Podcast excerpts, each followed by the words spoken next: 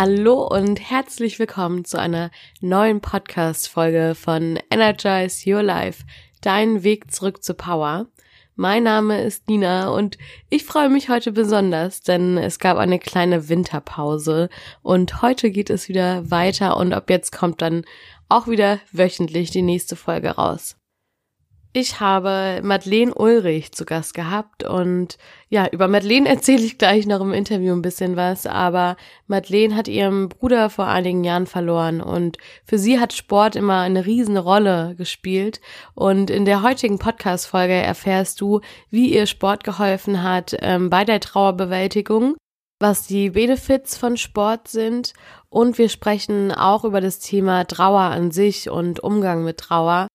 Für mich persönlich war es sehr inspirierend und sehr spannend. Von daher bin ich schon sehr neugierig, was ihr zu dem Thema sagt.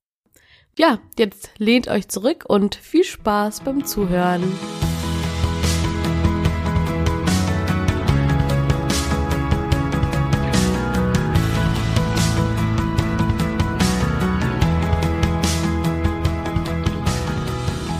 Freue mich so, so sehr, heute die liebe Madeleine Ulrich begrüßen zu dürfen.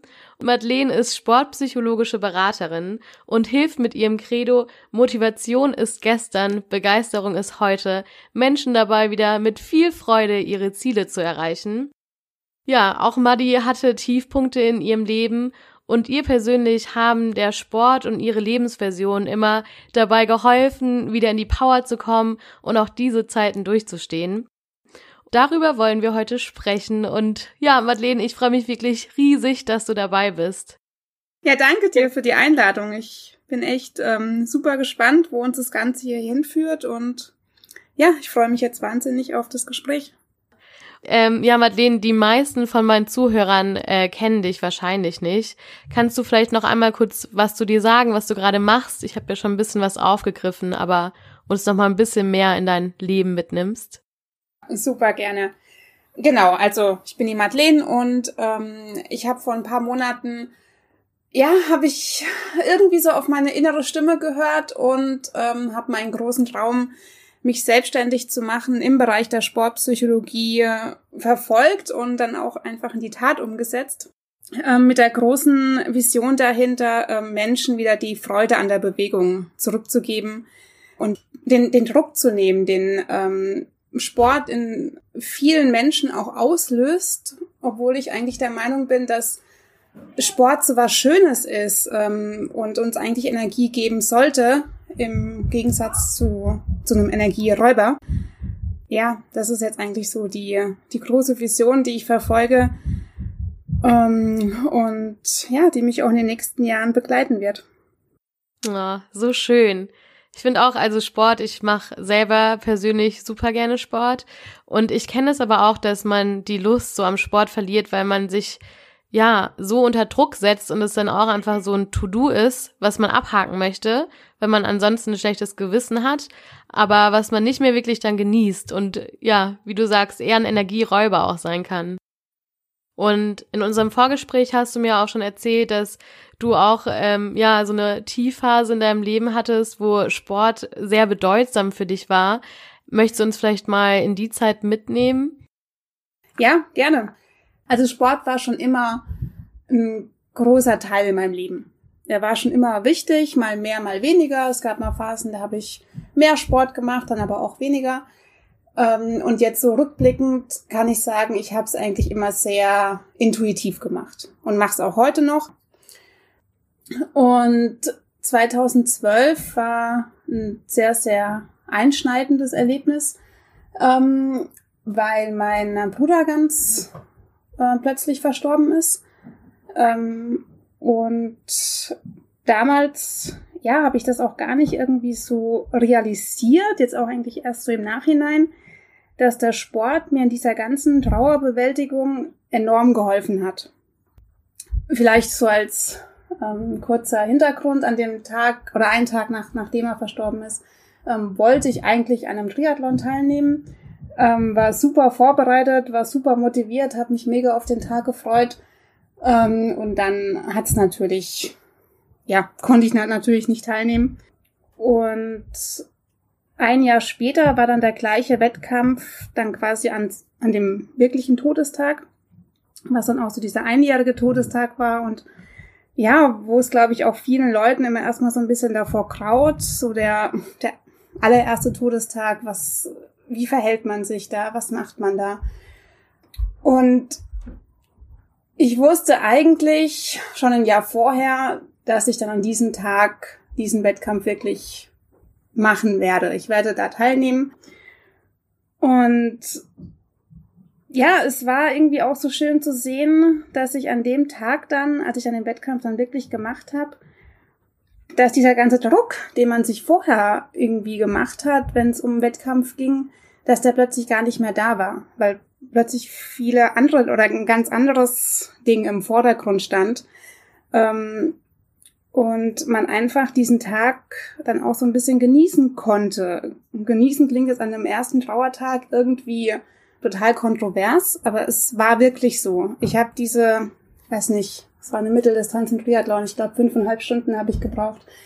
Ich habe diese fünfeinhalb Stunden wirklich genossen und zwar jede einzelne Minute und vor allem auch auf dem Rad. Ähm, es war eine sehr hügelige Radstrecke, ähm, auch mit ziemlichen Bergabfahrten. Und ja, ich bin beim Bergabfahren bin ich so ein kleiner Schisser, also da ziehe ich gerne mal die Handbremse oder die Bremsen ein bisschen fester. Und da mein Bruder eine, ja, mehr so eine Schnelligkeitssau war und ähm, nie die Handbremse gezogen hat, ähm, hatte ich plötzlich so ein Gottvertrauen und habe die Bremsen losgelassen beim Bergabfahren und habe eigentlich jeden Meter genossen, den ich da darunter düsen konnte und einfach dieses, dieses inner, innere Gefühl, dass man geleitet wird und dass man beschützt wird, das war an dem Tag so stark vorhanden, dass ich da für mich eine mega tolle Radzeit hinlegen konnte und war einfach zu 100 Prozent bei mir und ähm, bei meiner sportlichen Tätigkeit. Das war, das war eigentlich so der, dieser schlagende Tag, wo ich wirklich wusste, Sport ist viel mehr als, als eine Drucksituation, als ein To-Do im Terminkalender, ähm, sondern Sport kann jetzt keine Therapie ersetzen. Ähm, also da muss man es wirklich auch abgrenzen, aber es kann eine Therapie unterstützen und es kann auch ähm, einen Trauerprozess unterstützen und das ist einfach so ein mächtiges Tool, was ja einfach ganz, ganz oft unterschätzt wird oder gar nicht als ein mächtiges Tool wahrgenommen wird.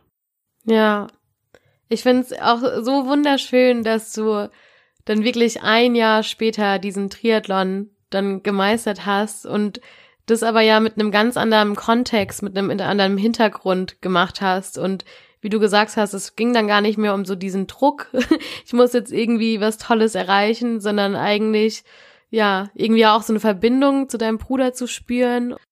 Absolut. Und man wusste auch so, selbst wenn es an diesem Tag nicht läuft, dann ist es auch in Ordnung. Ähm, man hat es einfach, ja, man hat es einfach dann versucht und hat es besser draus gemacht. Ähm, und ich wusste auch ganz genau, dass mein Bruder auch gewollt hätte, dass ich an, den, an, an dem Tag auch wirklich starte. Ähm, und er hätte es wahrscheinlich genauso gemacht. Daher war das dann auch nochmal wie so eine, ja, so eine Absicherung von oben irgendwie auch so ein bisschen. Ja, ach schön. Du hast ja ähm, auch noch gerade davon gesprochen, dass Sport für dich auch so ein Tool von der Trauerbewältigung war. Ähm, kannst du uns vielleicht noch mal so in die Zeit mitnehmen, ja, als dein Bruder gestorben ist, wie du dich da gefühlt hast und ja, wie ja, wie der Sport dir da geholfen hat? Ähm, ich habe den Sport genutzt, um meinen Gefühlen eigentlich auch so ein bisschen Lauf zu lassen.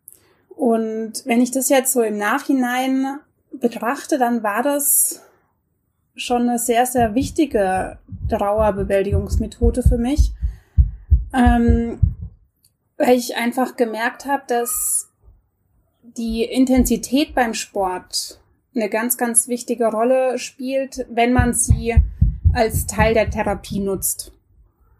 Ähm, ich da ich schon immer sehr intuitiv Sport gemacht habe, ähm, hat mich das da halt enorm unterstützt dabei, weil ich dieses ähm, das Tempo und die Intensität, die ich einfach an den Tag gelegt habe, ähm, perfekt war, um mit meinen Gefühlen zu zu haushalten so ein bisschen.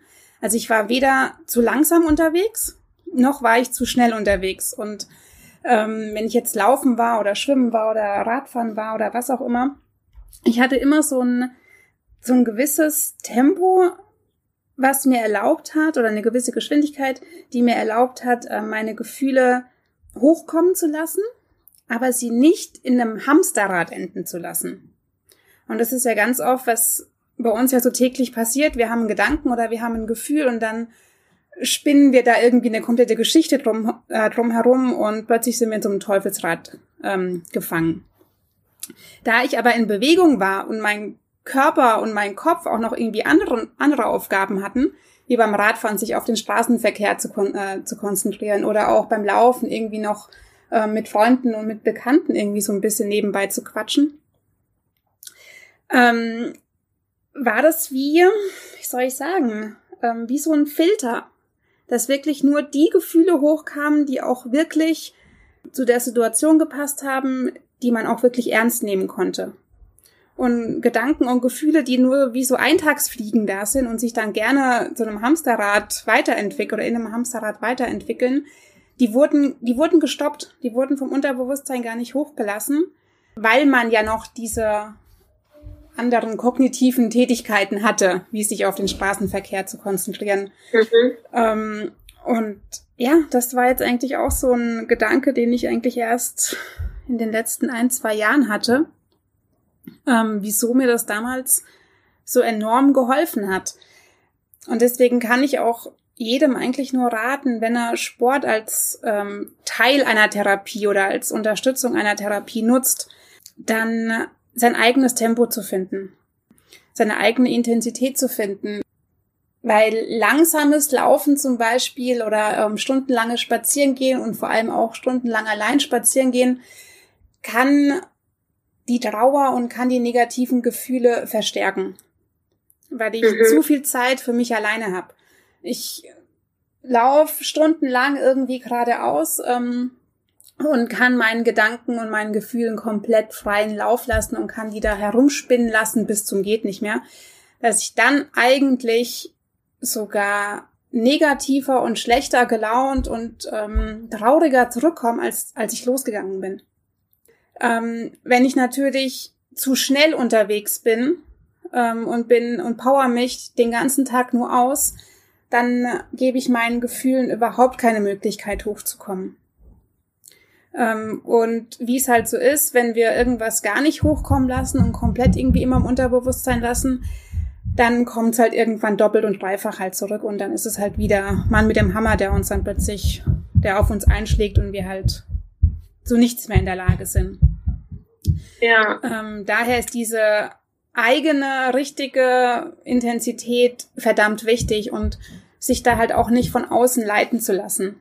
Ähm, weil nur ich weiß halt, was meine perfekte, ich sag's jetzt mal, mittlere Intensität ist, um mhm. da so eine Balance reinzubekommen. Um den Filter zwar aufzumachen, aber halt nicht zu groß werden zu lassen. Ja, das heißt, für dich war dann sozusagen ähm, der Sport in so deiner Intensität, die für dich gut war, so ein Ventil, um Gefühle so ein bisschen wieder hochkommen zu lassen, aber auch gleichzeitig so ein bisschen kontrollierend, so dass du ja nicht so komplett in dieser Trauer, die ja auch sehr, sehr überwältigend sein kann, versinkst, mhm. sondern eben dadurch, dass du in Bewegung bleibst und vielleicht auch ja immer wieder auf deine Umwelt achtest, dann wieder so ein bisschen ins Hier und Jetzt kommst und so ja, ja. nicht ganz versinkst. Absolut. Ähm die Kontrolle war unterbewusst. Also ich habe das ja gar nicht wahrgenommen. Ähm, und das ist ja eigentlich auch jetzt so im Nachhinein war das eigentlich total perfekt. ähm, ich habe mich in so in den ersten Monaten oder auch in den ersten Jahren nach dem Tod habe ich mich manchmal schon, ähm, wie soll ich sagen, emotionslos gefühlt ähm, im Vergleich zu, zu meiner Umgebung gleich zu meiner Familie. Ähm, weil da viel mehr Emotionen irgendwie zu spüren waren und viel mhm. mehr Trauer zu spüren, zu spüren war. als es bei, bei mir selber war. Ähm, aber jetzt weiß ich, dass ich, dass es für mich zumindest eigentlich genau richtig war, weil ich mit meiner Trauer so ein bisschen haushalten konnte. Ähm, und habe mich sehr, sehr selten in dieses Hamsterrad ähm, bewegt oder ähm, gefangen gefühlt. Ähm, dieses Hamsterrad gab's und es gibt's auch heute noch. Das ist, glaube ich, auch total menschlich. Ähm, aber es hat mein Leben nicht irgendwie stark beeinflusst, dass ich ja die Energie eigentlich nur noch für die Trauer ähm, gebraucht habe und mhm. ähm, für keine anderen Lebensaufgaben mehr. Was genau meinst du, wenn du von Hamsterrad sprichst? Ähm, dass man sich so in dieser Trauer ähm, absolut gefangen fühlt und sich auf eine Trauer lenken lässt. Ähm, mhm. Das ist eigentlich immer wieder, egal was man tut, ähm, egal was man denkt, dass es eigentlich immer wieder auf die Trauer zurückgeht. Ähm, wenn ich Dinge tue, die eigentlich gerade überhaupt nichts mit der Trauer zu tun haben oder eigentlich auch überhaupt kein Auslöser jetzt für die Trauer sein könnten, aber trotzdem schaffen es meine Gedanken und Gefühle immer wieder dieses Trauerhamsterrad ähm, zurückzufallen. Ja. Dass egal mit wem ich mich umgebe, egal mit wem ich es zu tun habe, egal um welches Thema ich mich gerade kümmere, ähm, ich fall immer wieder in das Trauerthema zurück. Ähm, und ja, das ist halt so um die, um die Lebensenergie und so sein Leben weiterzuleben zu können, ist das halt extremst gefährdend. Ja. Vor allem, wenn es halt über viele, viele Jahre halt dann geht, dass ich eigentlich gar nicht mehr aus diesem Trauerloop halt rauskomme. Da habe ich mich also, am Anfang, ja, war es für mich so ein bisschen, wo ich mir dachte, so war krass, ich bin irgendwie total emotionslos, weil mir passiert das gar nicht so wirklich. Ähm, oder zumindest nicht für längere Zeit. Aber jetzt mittlerweile weiß ich, dass es gar nicht so sein muss. Ja, ich glaube, das ist auch so eine wichtige Sache, dass ja jeder Mensch einfach anders trauert. Und mhm. ich glaube, gerade ja, Menschen, die vielleicht viel mit sich selber ausmachen und eben vielleicht auch die Trauer nicht so, ja, die eben nicht immer so präsent und so offensichtlich ist wie bei anderen, dass man eben schnell dazu verleitet wird, so ein bisschen, ja, so, ja, zu denken, irgendwas stimmt da nicht oder irgendwie so vielleicht auch sich dafür ein bisschen zu schämen, weil man denkt so, hey, ich müsste ja eigentlich gerade voll weinen, aber da kommt gerade nichts und da finde ich, bist du vielleicht auch echt ein gutes, ähm, ja ein gutes Beispiel für andere Leute, die eine Person, Angehörigen verlieren und vielleicht dasselbe Gefühl haben und denken, sie sind da irgendwie komisch. Ja, ja. weil man bekommt es ja auch ein bisschen von der Gesellschaft so vorgelebt. Ähm, man muss auf der Beerdigung ähm, in Schwarz erscheinen und man muss danach trauern und man muss das und man muss jenes und am Trauertag ähm, muss man auf den Friedhof und ähm, darf kein, kein Wettkampf machen oder was auch immer. Also das ist, sind ja so ein bisschen gesellschaftliche Gesetze, die man ja in seinem Leben so erfährt. Ähm, ja. Und wenn man die dann bricht, dann fühlt man sich ja schon auch erstmal so ein bisschen als, als Rebell oder als ähm, rechtswidrig oder wie auch immer. Also, weil das ist ja auch, auch dann wieder nur ein eigenes Gefühl, was man sich selber einredet. Ähm, man bekommt es ja von niemandem gesagt. Und ich habe da auch nie negatives Feedback bekommen oder eine negative Rückmeldung. Im Gegenteil. Ähm, aber da versucht man sich ja auch dann selber wieder in diese, in Anführungszeichen, gesellschaftlichen ähm, Ordnungen irgendwie so einzufügen. Ähm, und da kann ich auch wirklich jedem nur den Tipp geben, auf seine eigene Trauer zu hören und nicht, ähm, ja, sich einfach nicht von außen leiten zu lassen. Ja, absolut. Ich glaube auch, dass es einfach so wichtig ist, da auf sich selber zu achten. Ähm, ich bin auch, ich glaube, zwei, drei Wochen nach dem, Tod, nach dem Tod meines Bruders ähm, bin ich dann auch für zwei Monate nach London. Mhm. Das war mein großer Traum, da für die Olympischen Spiele zu arbeiten. Und es war auch alles, die Flüge waren gebucht, ich hatte meinen Arbeitsvertrag unterschrieben, das war ja alles schon fix. Ähm, und es hat auch aus meiner Familie, es hat niemand in Frage gestellt, dass ich dann dorthin gehen werde. Also das war für alle klar, das ist ihr großer Traum, das, das wird sie machen. Ähm, ich war die Einzige, die zumindest mit dem Gedanken gespielt hat, so, ist das jetzt richtig? Darf ich das jetzt machen? Es war dann wirklich, wir hatten eine, Trauerfeier eine Woche nach seinem Tod und dann war, glaube ich, die Beerdigung war dann so zwei, drei Wochen später. Ähm, und ich bin einen Tag nach der Beisetzung bin ich dann quasi geflogen. Ähm, und das war schon für mich selber erstmal so, wow, krass. Was, was tust du hier eigentlich? Also einerseits habe ich mich natürlich total gefreut, weil es war mein großer Traum. Ähm, ich wollte immer bei Olympischen Spielen dabei sein. Ähm, und die andere Hälfte war halt der Meinung, so ja, spinnst du, kannst du jetzt gehen. Ähm, mhm. Aber was hätte ich denn zu Hause tun sollen? Also das war ja. wieder die andere Frage, die ich mir dann halt gestellt habe, so was ist, wenn ich jetzt zu Hause bleib? Dann seniere ich vor mich hin oder also hat ja auch keiner was davon. Ähm, und damit konnte ich mich dann quasi dann ja committen, dass ich jetzt auch wirklich gehe. Aber ich musste mich da halt auch selber erst, oder ich musste mir selber erst wieder die Erlaubnis geben, dass ich das tun darf. Und das musste ich ganz oft. Also da habe ich öfters so innere Dialoge geführt, ähm, dass ich jetzt das und das tun darf. Und ich darf jetzt auch glücklich sein. Und ich darf jetzt auch irgendwie Freude haben und ich darf Glück verspüren.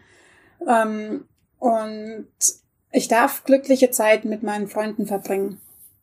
Ähm, also da musste ich mir schon ganz oft selber die Erlaubnis geben und kann da auch nur jeden ermutigen, das auch zu tun. Also gebt euch selber die Erlaubnis, auch in Krisenzeiten oder in ähm, nicht so schönen Zeiten Freude zu verspüren, weil das ist das, was euch die Energie gibt und euch dann auch wieder hilft, ähm, wenn ihr dann mal wieder im Bett liegt und nur weint oder wenn wieder die negativen Gefühle hochkommen, die euch dann auch wieder helfen, da, da rauszukommen.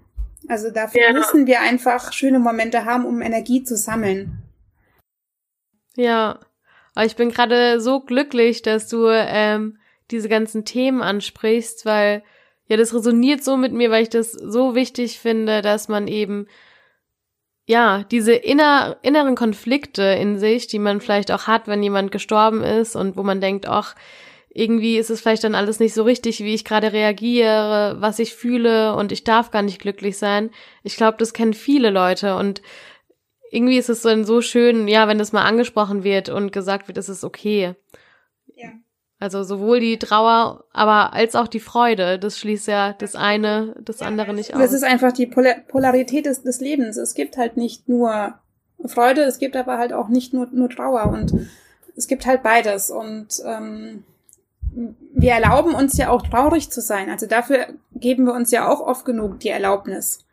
Ähm, die kommt halt einfach. Also da fragt uns die Trauer gar nicht, darf ich denn jetzt äh, traurig sein oder nicht, sondern die, die kommt einfach. Da, davon werden wir einfach überrollt. Ähm, aber von diesem Glücklichsein in nicht so schönen Situationen, dafür müssen wir uns einfach die Erlaubnis geben, ähm, um dann auch der Trauer wieder irgendwie einen anderen Platz geben zu können. Ja, absolut. Und du hast es auch so schön gesagt, dass ja diese, ja, dann guten Zeiten und irgendwie auch die, ja, fröhlichen Gefühle dann ja auch wieder Energie geben, um ja. diese Trauer auch wieder aushalten zu können. Genau. Und dafür habe ich halt den, den Sport genutzt oder nutze ihn auch heute noch und merke halt auch immer, wenn mir der Sport auch fehlt. Also wenn ich mhm. einfach ähm, irgendwie, ja, stressige Tage habe, wo es halt einfach nicht hinhaut mit dem Sport oder wenn ich ähm, erkältet bin oder was auch immer ähm, und halt aus gesundheitlichen Gründen keinen Sport machen darf, dann merke ich halt, wie mir eine Energiequelle einfach im Leben fehlt. Ja, also es ist wirklich, es ist eigentlich, also Sport ist mittlerweile die Energiequelle Nummer eins in meinem Leben. Und da kann ich auch jedem nur sagen, nehmt euch diesen Druck raus, ähm, macht Sport, wie ihr es machen wollt. Und ähm, für mich ist Sport und Bewegung auch einfach eine halbe Stunde auf dem Trampolin rumhüpfen oder durch einen Wald spazieren gehen oder weiß ich nicht. Also Sport muss nicht immer gleich mit großen Zielen und mit Resultaten verbunden sein. Was würdest du denn ähm, jemanden raten, wenn jetzt jemand zuhört, der vielleicht in einer ähnlichen Situation ist, wie du damals warst und der vielleicht auch sagt, ja, ich bin irgendwie jemand, der auch vielleicht gerne die Gefühle so ein bisschen in sich drin behält und ich kann mir gut vorstellen, dass mir Sport gut tun würde. Was würdest du ihm raten? Wie kann man, ja, so anfangen, Sport zu integrieren, um vielleicht dann auch so die Trauer, also Trauerbewältigung ähm, Bewältigung so ein bisschen, ja, wie nennt man das, einzuleiten? Ähm, also ganz wichtig ist, eine Sportart zu finden oder eine Bewegungsform zu finden, die einem wirklich absolute Freude bringt. Ähm, weil gerade wenn ich es als Teil der, der Trauerbegleitung nutze, dann soll es ja schon das Ziel haben, dass ich zu 100 Prozent in dieser Bewegung irgendwie aufgehe. Ähm, und da hilft eigentlich so ein bisschen der Ansatz zu schauen, was hat mir denn als Kind gefallen? Was habe ich denn als Kind gerne für einen Sport gemacht oder welche Bewegungsform fand ich als Kind total toll? War das ähm, dass ich draußen im Wald über Baumstämme geklettert bin oder ähm, bin ich auf dem Trampolin rumgehüpft oder bin ich gerne ins Wasser gesprungen oder was auch immer. So ein bisschen in der Kindheit zu kramen und schauen, wo habe ich denn da die Zeit vergessen? Wo musste Mama mich reinrufen, weil ich einfach nicht von alleine reingekommen bin? Ähm, und ja, diese Art von Bewegung wieder im Alltag zu integrieren. Ähm, das kann dann auch super gerne mit, mit Freunden sein oder mit Bekannten, also wirklich in einer Gruppe oder auch ein Ballsport, dann in einer Mannschaft irgendwie zu beginnen. Aber da halt immer diese Balance zu bewahren, dass es nicht, ähm, nicht in, in Druck und Stress ausartet und dass ich mich nicht irgendwie gestresst fühle, weil ich mit den anderen mithalten muss. Also diese Balance ist extrem wichtig. Und was auch extrem wichtig ist, deswegen sage ich jetzt mal, um mich ähm, ja auch so ein bisschen abzusichern, wenn Sport komplett neu als unterstützende Therapiemethode genutzt wird, sollte das Ganze irgendwie in Absprache mit dem Arzt oder mit dem Therapeuten oder mit einem Coach oder von mir aus auch noch mit Freunden und Familie passieren, ähm, um nicht in, ähm, in einem Zwang zu landen. Ja. Was natürlich auch ganz oft passieren kann, dass ich mich dann so arg in den Sport versteif, ähm, dass es eine Ablenkung wird.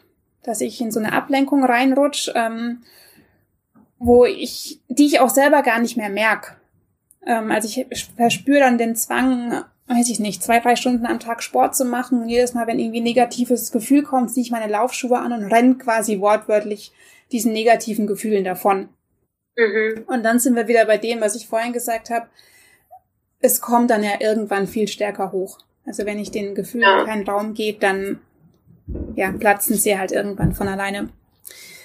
Ähm, genau, deswegen da immer so ein bisschen die Balance halten. Einerseits schauen, was macht mir Spaß, was hat mir in der Kindheit Spaß gemacht, ähm, wo gehe ich komplett auf. Und dann aber auch zu schauen, ja, dass es einfach nicht zu viel wird, vor allem am Anfang und wenn Sport als, als neue Therapieunterstützung genutzt wird. Ist es denn auch so, dass man so sagen kann, diese Alleinsportarten wie Laufen, Radfahren, Schwimmen, dass die dann vielleicht eher dafür geeignet sind, ähm, ja, so diese Gefühle von der Trauer auch mal zu spüren und hochkommen zu lassen und so diese Gemeinschaftssportarten eher um so positive Gefühle zu erzeugen? Oder würdest du sagen, kann man beides bei beiden Sachen machen? Ähm, es gibt mittlerweile wissenschaftliche Studien, welche Sportarten für was geeignet sind, aber die sind noch sehr, sehr am Anfang und zum Teil auch sehr widersprüchlich, ähm, weil man dann doch auch wieder rausgefunden hat, jeder hat so eine eigene Trauerbewältigung oder hat eine eigene ähm, Energiebewältigung. Also die einen werden die Energie schon los, wenn sie irgendwie schnell ähm, um den Block laufen. Die anderen brauchen dafür erstmal 60 Minuten Kampfsport, um ihre Energie loszuwerden. Ähm, aber ich glaube, dass es da in den nächsten Jahren ähm, noch neue Studien geben wird und auch dann neue Hinweise, um das dann auch ja in Therapien individueller einzusetzen. Und daher kann ich eigentlich nur so auf die Intuition verweisen, dass es jeder für sich selber so ein bisschen ausprobiert und schaut, wo habe ich mit welchen Gefühlen zu kämpfen, was tut mir in welcher Situation am besten ähm, und da wirklich ja in sich hineinspürt und schaut, was braucht mein Körper gerade.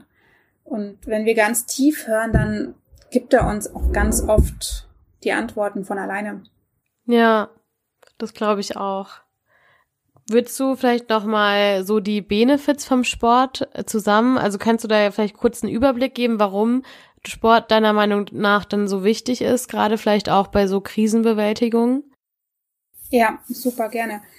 Ähm, also, was wir ja alle kennen, ist dieses Glücksgefühl. Ja, also wenn wir irgendwie vom Sport nach Hause kommen oder auch während des Sports schon, ähm, dann fühlen wir uns ja ganz oft irgendwie glücklich und erfüllt. Und das ist auch wirklich wissenschaftlich erwiesen, das ist keine Einbildung. Ähm, also während des Sports und während der Bewegung ähm, werden stimmungsaufhellende und ermüdungshemmende Neurotransmitter freigesetzt oder auch produziert. Weiß nicht, Dopamin oder ähm, Serotonin, das kennen wir ja irgendwie auch alle so ein bisschen. Und das sind diese ja Glückshormone, die einfach ähm, nach dem nach dem Sport eintreten und ähm, sich in unserem Körper und vor allem im Gehirn bewegen. Das heißt, dieses Glücksgefühl ist nicht nur ein Gefühl, sondern es passiert auch wirklich im Körper was.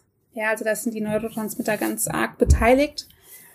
Und umso mehr Sport wir machen, umso langsamer werden auch diese Glückshormone abgebaut. Das heißt, ähm, umso länger haben wir auch was davon und können sie dann halt in anderen Situationen, wo wir sie dann gebrauchen können, dann auch gut einsetzen oder sie helfen uns dann da einfach. Genau, ähm, als Glücksgefühl Nummer eins würde ich jetzt mal sagen als ähm, Benefit.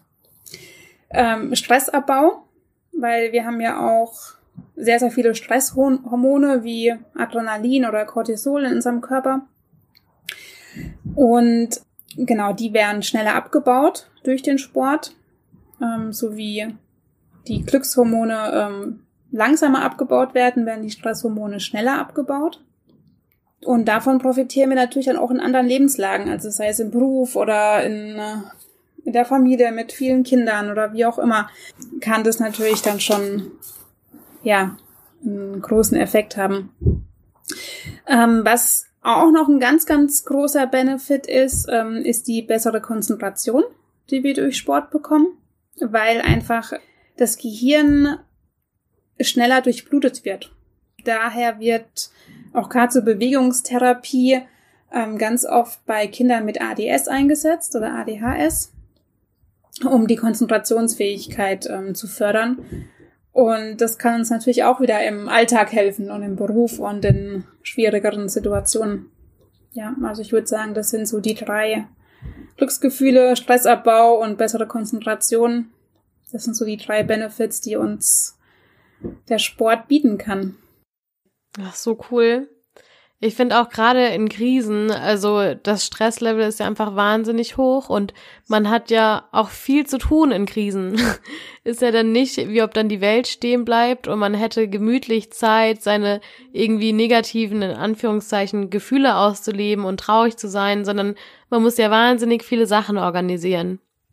Also gerade ja auch beim Todesfall und irgendwie kommt ja immer alles zusammen und ähm, auch Fokus halten, also konzentriert sein. Oft sagt man ja, ich weiß mir gar, also ich weiß gar nicht, wo mein Kopf steht, weil es einfach so viel ist.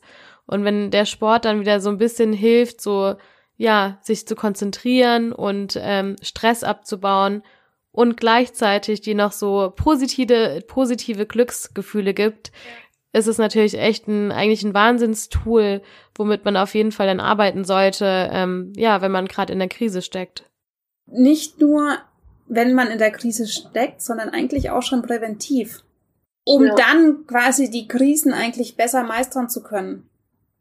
Und es wird ja mittlerweile, also die Sport- und Bewegungstherapie in psychotherapeutischen Therapien nimmt zu. als Begleitmaßnahme. Sie wird halt in Kliniken oder so halt noch nicht wirklich individuell umgesetzt. Also es gibt dann halt die Laufgruppen oder es gibt die Gymnastikgruppen, Wassergymnastik oder was auch immer. Aber es ist halt noch nicht so, ja, gibt noch keine, oder ganz selten ähm, individuelle Maßnahmen, was jetzt wirklich dem jeweiligen Patienten jetzt auch dann zu 100 Prozent gut tun würde. Ähm, aber schön ist ja schon mal, dass es überhaupt irgendwie sein, seinen Platz in der Therapie gefunden hat. Aber wie halt so viel im Leben ist halt erst einzusetzen, wenn es quasi so weit ist, dann ist es halt auch, auch oft dann schon zu spät. Ähm, weil dann kommt natürlich auch dann wie, ja, wie sowas wie der innere Schweinehund oder ähm, Berührungsängste zum Sport oder wie auch immer, ähm, mit denen man dann auch erstmal umgehen muss. Das heißt, ich habe dann zwei Päckchen zu tragen und kann dann nicht gleich schon von den positiven Wirkungen der Bewegung irgendwie profitieren. Daher, ja, mein großer Appell an die Menschheit, fangt heute an. Ähm, und wenn es nur ist, dass die Treppen genommen werden statt den Aufzug oder ähm, weiß ich nicht, der Weg zum Supermarkt gelaufen wird, anstatt mit der S-Bahn zu fahren. Ähm, man kann nicht früh genug mit Sport anfangen oder mit Bewegung anfangen und das irgendwie Teil des Lebens werden zu lassen. Und da es ja auch ja zum Stressabbau hilft ähm, und die Stresshormone gering hält, ähm, ist es natürlich auch dann wieder eine super Prävention für Burnout und für alle anderen Erfolgskrankheiten, die halt gerade so aufkommen. Und wenn man sieht, dass so die äh, Bewegungsstatistiken sehr angsterregend sind, dann der große Appell, Bewegung wirklich wieder als, als positiven Teil ähm, des Lebens zu integrieren. Schön. Ich finde, man merkt auch sehr, dass du mit dem Herzen dabei bist. Ja. Und ja, die Prävention, also hast du natürlich absolut recht. Vor allem auch, wenn man jetzt eben davon ausgeht, dass Leute vielleicht gerade eine Krise haben, ähm, da ist man ja auch eher dazu geneigt, dann ja weniger Energie zu haben. Und wenn man dann nicht gewohnt ist, Sport irgendwie auch so einzusetzen und zu nutzen, dann ist es ja wirklich auch nochmal eine Hürde, überhaupt wieder mit Sport anzufangen. Auch wenn da keine Krise wäre. Von daher super wichtiger Punkt. Vielen Dank. Und ich glaube auch, dass ähm, in den nächsten Jahren dieses ganze Thema auch in den Medien größer wird. In den letzten Jahren hat man immer nur gehört oder meistens nur gehört, ähm, wie gut Sport ähm, für den Körper ist, also fürs Herz-Kreislauf-System, für die Ausdauer, aber ganz selten, wie gut Sport und Bewegung eigentlich für den Kopf ist. Und wir sind halt mal nur eins. Also wir sind halt Kopf und Körper irgendwie zusammen. Und ja, ich glaube, das darf man einfach nicht unterschätzen, dass es nicht nur Muskelaufbau ist ähm, und Ausdauerfähigkeit, sondern auch wirklich eine Prävention für, für psychische Krankheiten oder Erkrankungen einfach. Keiner ist von einer psychischen Erkrankung gewahrt, um Gottes Willen. Aber es wird einfach, auch in der Wissenschaft, wird es immer wichtiger, diese sportliche Komponente ja zu untersuchen und irgendwie auch publik zu machen. Und das finde ich super. Schön, da bist du auch ein Teil von. Im Publik machen. Geht mein Bestes. Ja. Und wir sind jetzt ja auch schon äh, so gegen Ende mit unserem Interview. Und ja, die Zeit rast. Ähm, ich wollte dir noch eine Abschlussfrage stellen. Und zwar wollte ich fragen, was so deine drei größten Learnings aus deiner Krise waren. Die drei größten Learnings waren äh, definitiv auf Nummer eins, hör auf deine eigenen Gefühle ich weiß meine Gefühle am besten zu, zu sortieren und, und wahrzunehmen. Learning Nummer zwei, meine Lebensvision hat mir dabei geholfen, die Krise besser, ja, besser oder optimaler, was auch immer da jetzt das richtige Wort ist, ähm, zu überstehen. Einfach zu wissen, wieso lebe ich weiter. Mm, und Nummer drei. Ich glaube, Nummer drei lasse ich einfach weg. kein Problem. Weil mir jetzt einfach irgendwas aus den Fingern zu saugen, das. Ja, nee, gar kein Problem. Ähm, Ja, mit der Lebensversion, da sind wir leider ja gar nicht mehr zugekommen. Aber ich glaube, das wird so ein bisschen den Rahmen sprengen. Aber ja, es hat mich wirklich sehr gefreut, ähm, dass du mit dabei warst. Vielen, vielen Dank. Danke dir für dieses schöne Gespräch. So, ich hoffe, dir hat die Folge gefallen und du konntest ein paar neue Dinge für dich mitnehmen. Und ja, falls dich Maddi noch mehr interessiert, dann findest du in den Shownotes alle Informationen. Da findest du auch meinen Instagram-Namen, Nina Wandres. Und ja, falls du mir Feedback geben möchtest oder dich weiter mit mir connecten möchtest, ähm, dann wirklich sehr, sehr gerne. Ich freue mich auch immer über Anregungen, über neue Themen, die ich im Podcast behandeln kann oder auch äh, neue Interviewpartner. Von daher, ähm, ja, check das gerne mal aus. Und die nächste Podcast-Folge wird sich um das Thema drehen, negative Gedanken loslassen. Und da habe ich was ganz Besonderes vorbereitet, nämlich so eine Art Meditation. Und ja, hör auf jeden Fall rein, das wird mich riesig freuen. Und jetzt verabschiede ich mich aber erstmal. Macht dir einen schönen Tag. Sharing is caring. Deine Nina.